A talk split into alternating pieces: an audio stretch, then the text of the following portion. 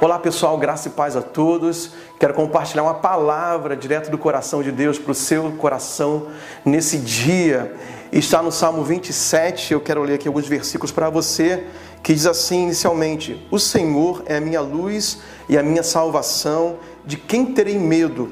O Senhor é a fortaleza da minha vida, a quem temerei? Vou pular agora para o versículo 4 que diz assim: Uma coisa peço ao Senhor e a buscarei, que eu possa morar na casa do Senhor todos os dias da minha vida, para contemplar a beleza do Senhor e meditar no seu templo. Uma coisa que eu aprendo aqui com o salmista Davi é que no meio da sua oração, porque os salmos são orações em forma de cânticos, ele alterna ali palavras de fé, palavras de confiança em Deus, mas logo depois também vem com uma adoração.